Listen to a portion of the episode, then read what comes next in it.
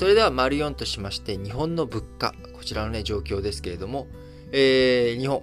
昨日、総務省、えー、24日に発表した11月の消費者物価上昇率、前年同月比0.6%と、前月から0.5ポイント高まったということで、えー、物価上昇、ようやくね、ちょっとずつちょっとずつ物価が上がってきているという動きになっております。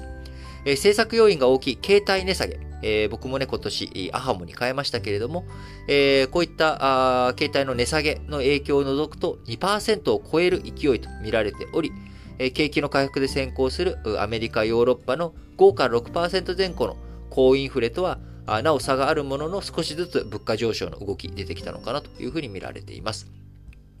え足元で物価を押し上げているのはエネルギー関係。こちらね、原油の高騰を背景に、今足元ちょっと価格下がって、えー、来て、えー、いますけれども、1年前と比べたらね、やっぱりバンとこう上がっているということで、エネルギー全体15.6%上昇し、上げ幅、えー、2008年8月の17.0%以来、13年3ヶ月ぶりの大きさとなっております。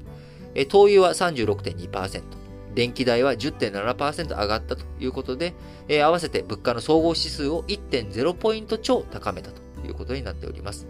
えまた、身近な食料品の値上がりも目立ってきており、生鮮食品を除く食料は1.1%上がったということで、上げ幅は10月の0.7%から拡大し、えー、こういったね、えー、食料品、生鮮品、えー、原材料価格高騰にを受けて、えこちらを消費価格に転嫁する、え動き広がっております。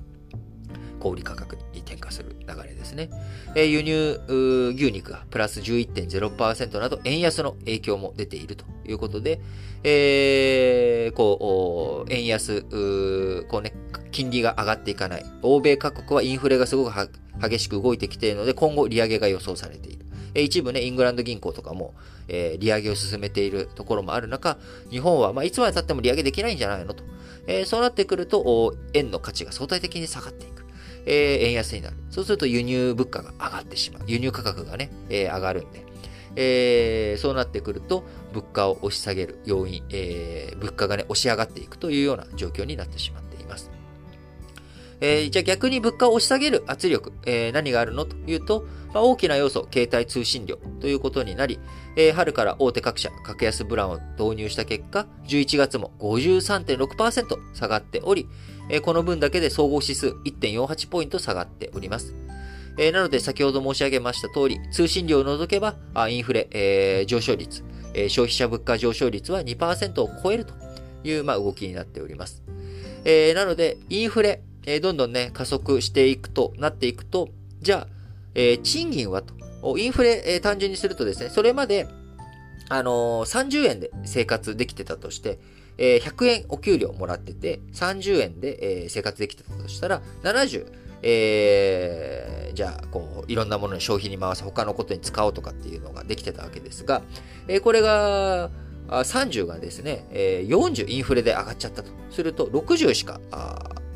こう自由に使えるお金ないよってなっちゃうと、えー、これは実質賃金の価値が下がってしまう。インフレによって100、それまでもらってた100の価値が下がってしまうということになるので、インフレが起きていくってことになっていくと、えー、原材料価格、今ね、原材料価格とかが値段が上がってますね。じゃあそれを小売価格に転嫁しますね。じゃあ小売価格に転嫁して、えー、企業の収益が上がるかっていうと、これって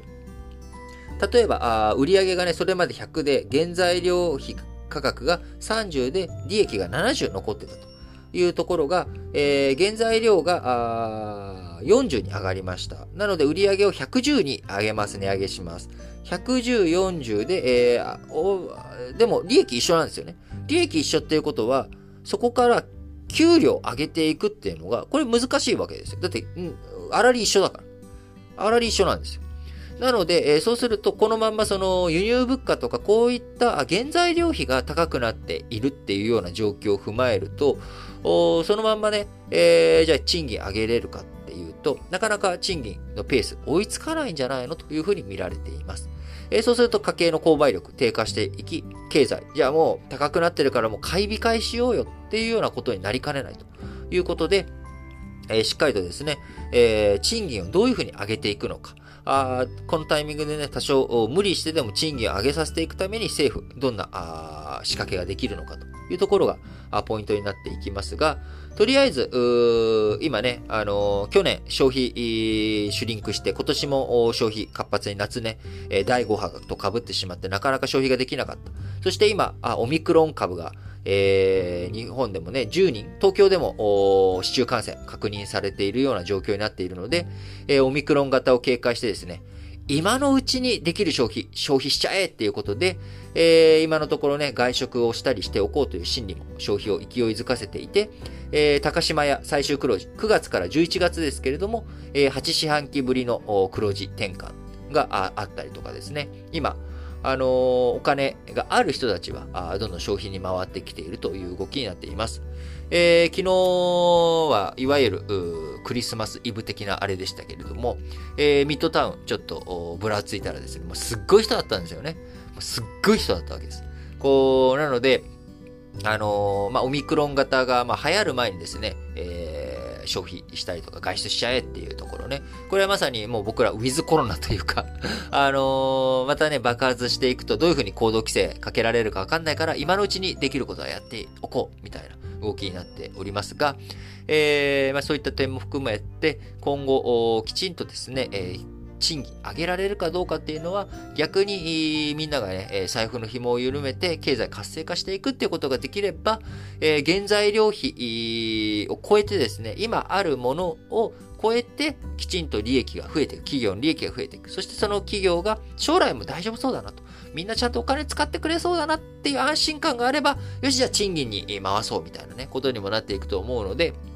え、きちんとやっていく。えー、ないしは、やっぱり投資ですね。えー、企業収益が上がっていくことによって、まあ、配当収入とか、あ今ね、金融、えー、課税どうするかっていうような話もあったりしますけれども、やっぱこう、金融資産を増やしていく、現金以外にも回していくっていうようなこと。えー、この前、えー、日本の家計の金融資産について、えー、お話ししましたけれども、えー、2000兆円のうち、半分以上が現金で保有しており、アメリカなんかのね、現金保有率と比べて全然違うと。アメリカは投資、株への投資が回っている。日本もね、えー、全部を全部株式投資にする必要はないんだけれども、やっぱりまあ50%っていうのはユーロ圏と比べても大きいから。投資のところにもっと回していくべきだっていう話をしましたけれども、えー、まあ、今後のね、自分たちの家計防衛、資産防衛ということを考えていく上でも、えまずはしっかりと現金を貯金、貯蓄しつつ、え十分な貯蓄がある方はですね、消費に回したり、えあるいは投資に回したりということ、こちらをね、バランスよくやっていくっていうことがね、やはり大切だなと思います。えこれから年末年始迎えますけれども、あのー、まあ、外出とかね、あの旅行とかあ、今年もちょっと控えようという方も、えー、ちょっと贅沢な、プチ贅沢をしてみたりとかね、したらあどうでしょうかというふうに思っております。